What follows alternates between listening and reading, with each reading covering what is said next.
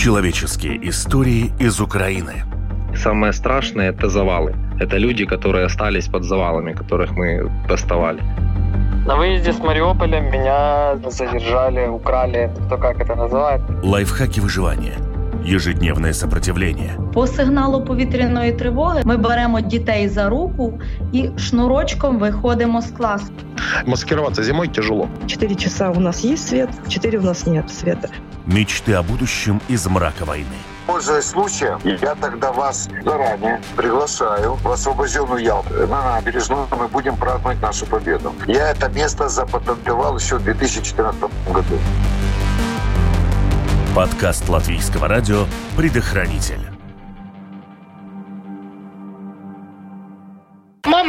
Расплакалась, я смеюсь. Мама расплакалась, я смеюсь. Мама, говорю, успокойся, я уже с Киевстара звоню. Все нормально уже, Украина. Мы приехали, нас встретили в военном госпитале, нас накормили. Мы такие, о, борщ, еда богов. В общем, классно. Ее называют «пташкой», и она стала одним из символов украинской стойкости. Парамедик Катерина Полищук не была военнослужащей, но разделила с побратимами из полка Азов все тяготы окружения и плена. Видео из Азов стали, где она поет раненым, облетело полмира как и запись ее исполнения государственного гимна на стадионе после освобождения. Деталями плена она не делится. Говорит, может навредить тем, кто еще остается в плену. Сейчас вся ее жизнь посвящена их освобождению. Интервью журналиста Латвийского радио 4 Людмилы Пилип с «Пташкой» доступно на украинском языке. Ну для початку, будь ласка, представтеся. Мене звати Катерина Поліщук, більше відома як пташка, захисниця Маріуполя. Воюю на фронті з весни 21-го року, оскільки війна в Україні почалася і зазнала російської агресії Україна у 2014 році. А повномасштабне вторгнення 24 лютого я зустріла, будучи медиком, парамедиком добровольцем поблизу Маріуполя. Там власне прийняла рішення захищати Маріуполь до останнього. А чим ким ви були? Чим займалися до початку повномасштабного вторгнення? Ну, взагалі, я е, коли війна почалася, мені було 13 років, і я вже тоді розуміла, що я піду воювати. От але я вирішила здобути освіту, яка мені подобається, не пов'язана з військовою справою. І я вчилась на академічну співвокалістку. І після того я закінчила навчання. Ну я ще паралельно з навчанням працювала в мотогоночній команді, займалась волонтерством. Ну якби так багато багато всього грала в театрі. А потім в 20 років я пішла на війну. На спочатку це було півроку Луганщина, потім півроку Донеччина, і почалась почалось повномасштабне вторгнення. Тобто ви на мотоциклах займалися? Так, я ну взагалі я адміністратор мотогоночної команди, але сама я теж їжджу. А ну подобається? О, звичайно, це цікаво. Але пташко, ви пішли воювати ще раніше, допомагати як парамедик. Але після 24 лютого як змінилося ваше життя? Взагалі, в нас загострення по фронту почалися 16 лютого, тому моє життя змінилося вже 16 лютого. 19 лютого я отримала свою першу контузію. От тому, в принципі, в мене війна почалась трошки раніше. Стало, звісно, активніше по фронту, тому що до того була окопна війна, тобто позиційна позиції не змінювалися довгий час. А ми вже собі вжилися, було спокійно. Ну як спокійно мається на увазі порівнянні з, з Маріуполем. Звісно, що велись бої, були обстріли, але не було такої активності, такої великої кількості техніки. Не з їхнього боку, не було авіації з їхнього боку. От ну тобто, це на період там мого перебування 21-22 рік. Звісно, збільшилась кількість живої сили. Почали приходити не ополченці, а росіяни, якби почали використовувати різну крупного калібру артилерію, авіацію, почали скидати авіабомби на мирні міста, на села, на ну тобто обстрілювати. Дуже загострилася ситуація, дуже багато втрат. Плюс, зважаючи на те, що ми були в оточенні, то звісно ще й ускладнилися цим умови ведення бою, оскільки не було постачання е, продуктів, боєприпасів, зброї, води і не було евакуації поранених. Скажіть, от на саме 24 лютого, де ви були? Чи ви вже були тоді в Маріуполі? Ні, це було селище поблизу Маріуполя, в якому я до того ну, трошки менше як півроку воювала, і звідти ми 28-го відступили лютого. От 1 березня ми зайшли в місто Маріуполь на околиці міста Маріуполь, село Волонтерівка. А як ви опинилися в Азовсталі? Справа в тому, що е, в квітні числа 10-го просто ну проблеми з числами в мене, тому що там трошки все було змито. Але 13-го я вже була точно на Азовсталі, А декілька днів до того була там специфічна операція, незрозуміла по не то прориву, не то відведенню морської піхоти. У мою машину е, прилетів. Е, ну я їхала в Камазі з пораненими. У мою машину прилетів снаряд 152 калібру під хвіст виїзд машини. Мене вдруге поранило, бо до того я була вже поранена. Мене була паралізована рука. От і в мене було друге поранення в ту ж саму руку, і ми не виїхали на цей прорив. Ми залишилися на Ілліча, і в нас був вибір або пробувати виходити малими групами, або їхати на Азовсталь. Хоча ми розуміли, що Азовсталь це вже просто братська могила, тому що там по карті е, якби оточене водою, або лівий берег, де вже росіяни. От але я прийняла прийняла рішення йти, тому що е, в мене були поранені, і я собі подумала, що я просто не пробачу, якщо я залишу, якщо я залишу поранених, а сама дійду додому і буду там спокійно жити. Тобто я вирішила, що я краще загину в бою, ніж я потім стану самогубцем, який собі не пробачить те, що залишив побратимів. Ви так спокійно говорите, я краще загину. Молода дівчина, красива. Таке м, ствердження, воно ну я розумію, що воно йде від серця, від душі. Як була організована медична служба на Азовсталі? Там же бракувало, мабуть, і медикаментів, і різних е, матеріалів. Е, як ви надавали допомогу пораненим? Адже ви, як тільки що мені сказали, що ви взяли тих поранених, привезли на Азовсталь, а на Азовсталь, а там були вже інші. Так, звичайно, справа в тому, що на Азовсталі було багато бункерів. Ми всі уявляють, що Азовсталь це один великий бункер. Насправді Азовсталь це багато багато багато безліч підземних тунелів, ходів, бункерів. Це величезна бункерна система. Це там, по-моєму, один з двох найбільших підземних е, комбінатів в Україні точно, але я не знаю з приводу в Європі. Тобто я щось чула, що Азовсталь дуже дуже дуже великий. Я тобто, навіть я особисто я там була, я не усвідомлюю до кінця розмірів, тому що збагнути масштаби Азовсталі було складно. От і тому на кожному бункері жила різна кількість людей, починаючи від 30 закінчуючи там п'ятьма-шістьма сотнями. Тому були був у нас е, шпиталь де проводилися операції, де були е, медики з військового шпиталю. От туди, звісно ж, всі там залишки медикаментів, які були збережені, всі туди відвозилися. Гвинтокрили, які прилітали, привозили медикаменти там ще в березні місяці. Е, вони теж туди на госпіталь.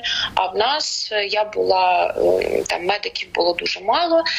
Мені так трапилося, що довелося працювати там по 20 і більше годин на добу лівою рукою. Це все було тільки в мене ліва теж була поранена, але вона рухалася. Хоча от і ну як як сказати, де брали матеріали, хлопці ходили там. Ті, хто були легко поранені, чи ну чи більш-менш зажили, вони ходили по по ангарах, по офісах Азовсталі і шукали аптечки. А в аптечках були е, індивідуальні перев'язувальні пакети, йод, зеленка і перекість. Але перекість там була е, найновіша найбільша, яка там була, це в якої термін дії закінчився в 2015 році. Mm-hmm. А в основному це там був 2007-2008. Зрозуміло, але це було зрозуміло, що небезпечно ходити, шукати, але це для побратимів.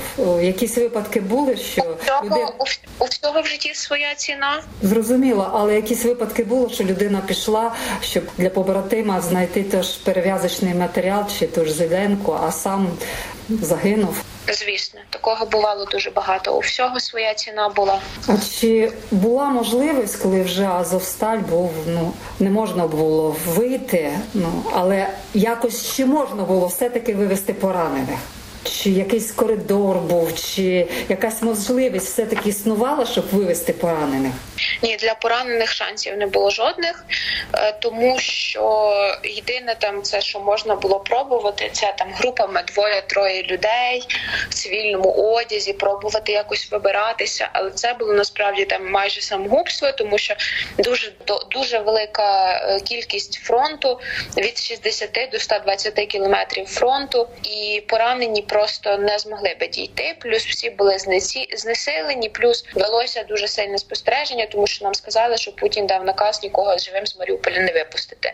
Ну військових мається на увазі. От тому велося спостереження і вдень, і вночі. От і тому шансів військ...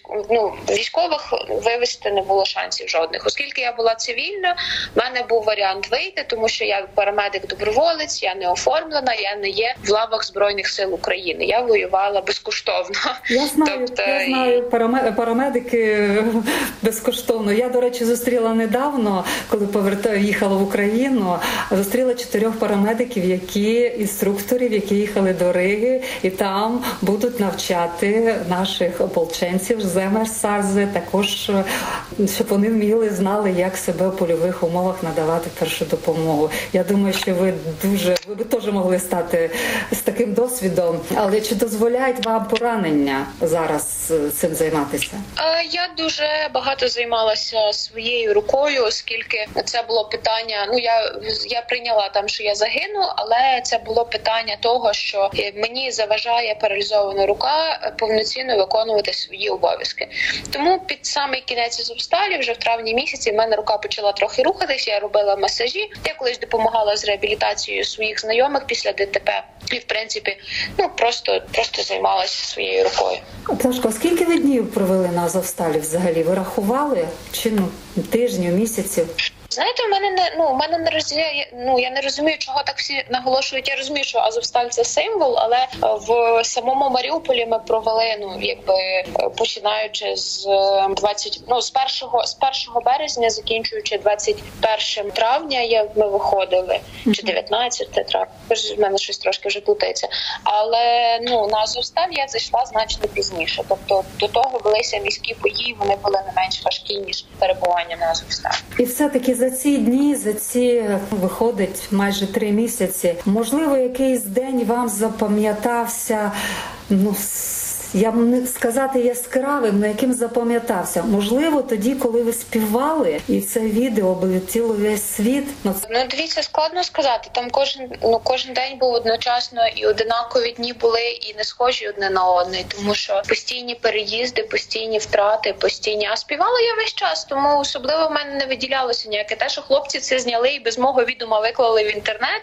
Це особливо мені не ну не не, не заклалося в пам'ять. Пам'ятається кожен поранений пам'ятається, кожна кожна втрата пам'ятається. Звичайно, кожен приємний момент пам'ятається. А там приємним моментом це був чай з цукром. Ну просто отак.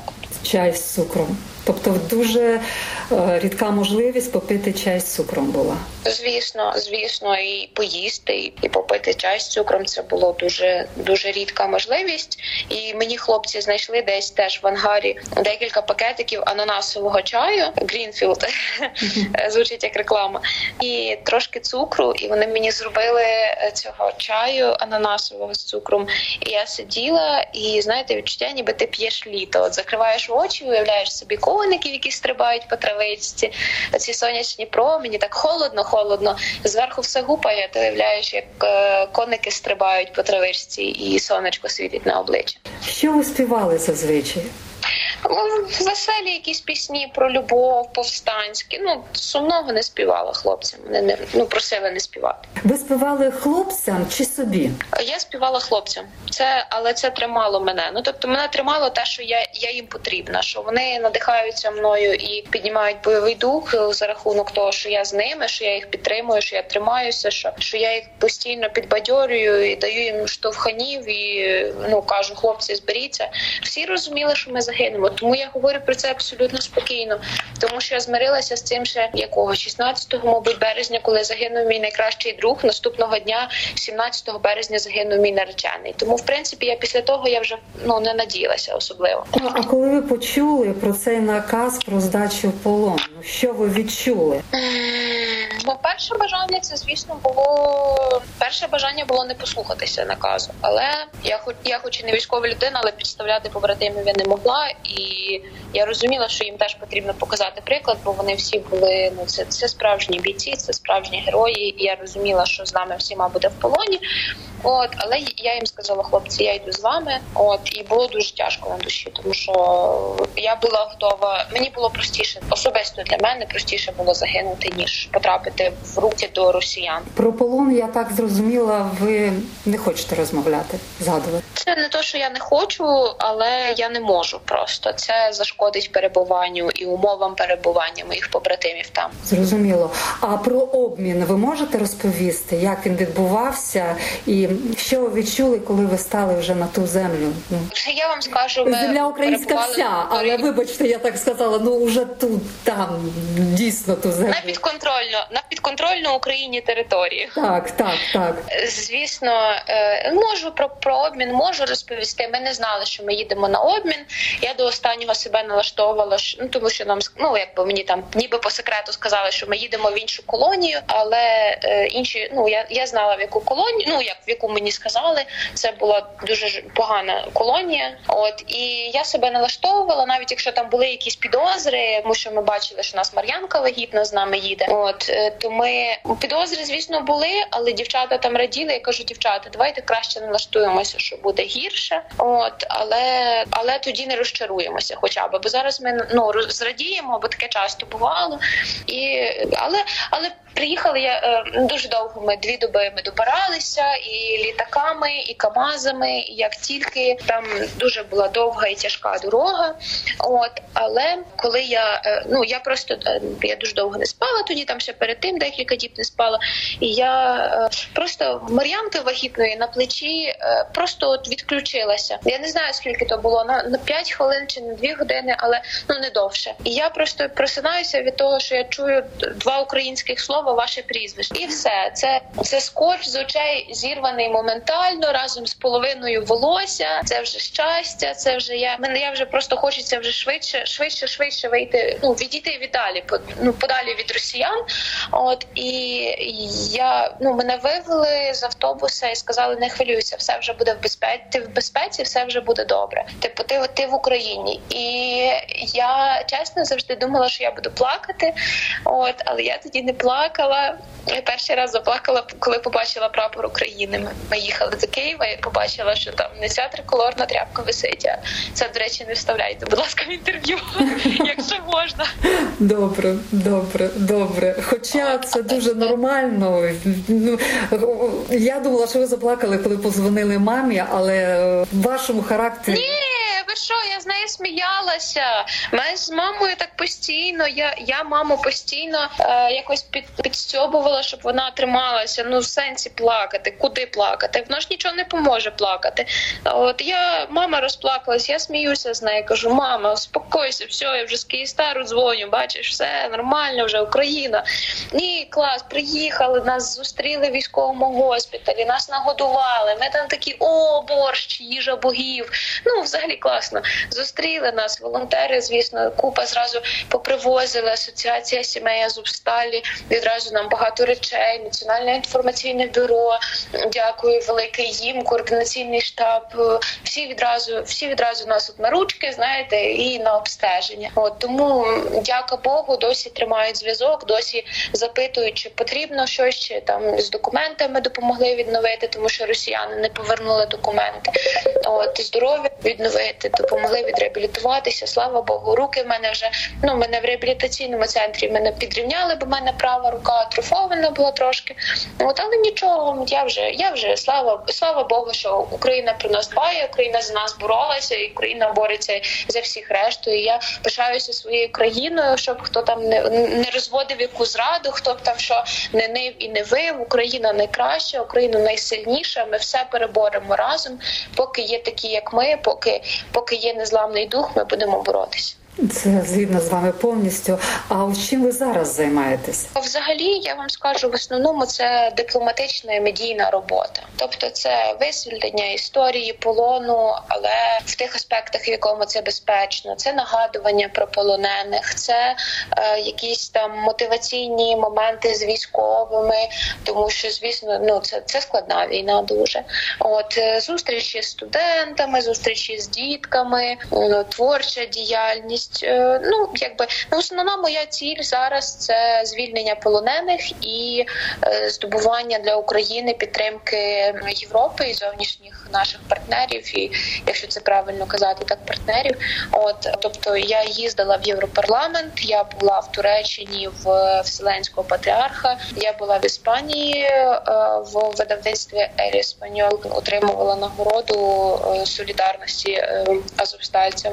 От і сьогодні сьогодні ввечері, от буквально маю виїжджати через декілька годин. Маю виїжджати в Німеччину. О, я не буду затримати, тільки якщо дійсно у вас ваше покликання е, дбати про своїх побратимів. Скільки бівців Азовсталі ще в полоні?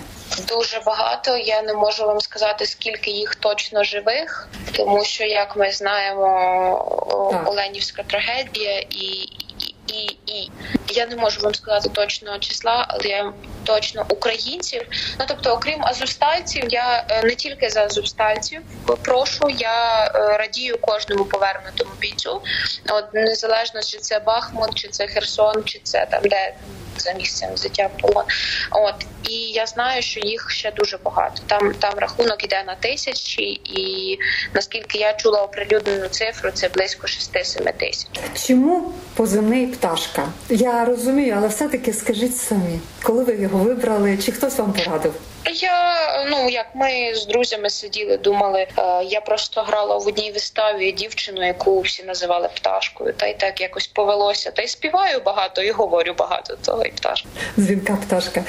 Я вам бажаю всього найкращого. Я бажаю найперше перемоги України тому що я спілкуюсь зараз з багатьма українцями, і вже та перемога над собою, що найперше має бути, вона у багатьох є. А коли вже є ця перемога, то вона така маленька складається в купу, трошки-трошки, отак.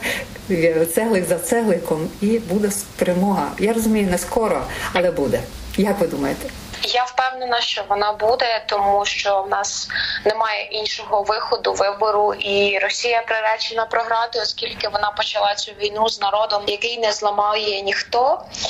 І ще б я хотіла додати. Ну, в цьому навіть знаєте, в цьому навіть немає е, потреби когось переконувати, тому що з нами правда, ми на своїй землі, і я навіть я навіть не допускаю там якихось інших варіантів. Так це буде довго, так це буде важко. Ми це розуміємо. В нас дуже сильний ворог, і не можна знецінювати їх. Вони правда своєю масою і тою кількістю коштів, які вони вкладають у цю війну. Вони звісно дуже сильні, але ми, хоч ми і менші територіально за них, проте в нас є серце, в нас є душа, у нас є дух, і в нас є така підтримка всього світу. І я хочу подякувати владі Латвії і всім всьому населенню Латвії за підтримку, всім, хто нас підтримує, всім, хто е, молиться, хто допомагає, хто допомагає нашим біженцям, хто е, підтримує нашу армію, наших волонтерів, наших діток. Я хочу подякувати всім щиро від себе, як людина, яка напряму задіяна в цьому військовому вторгненні.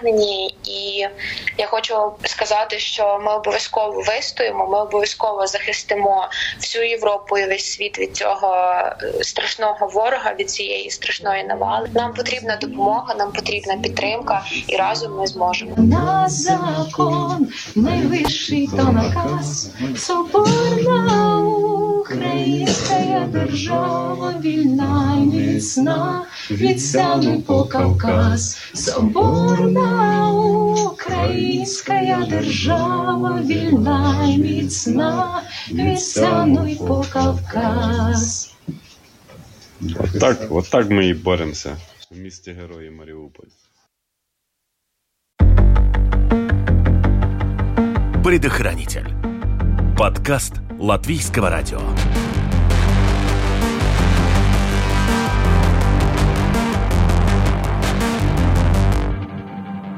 Подпишись, чтобы не пропустить следующий эпизод.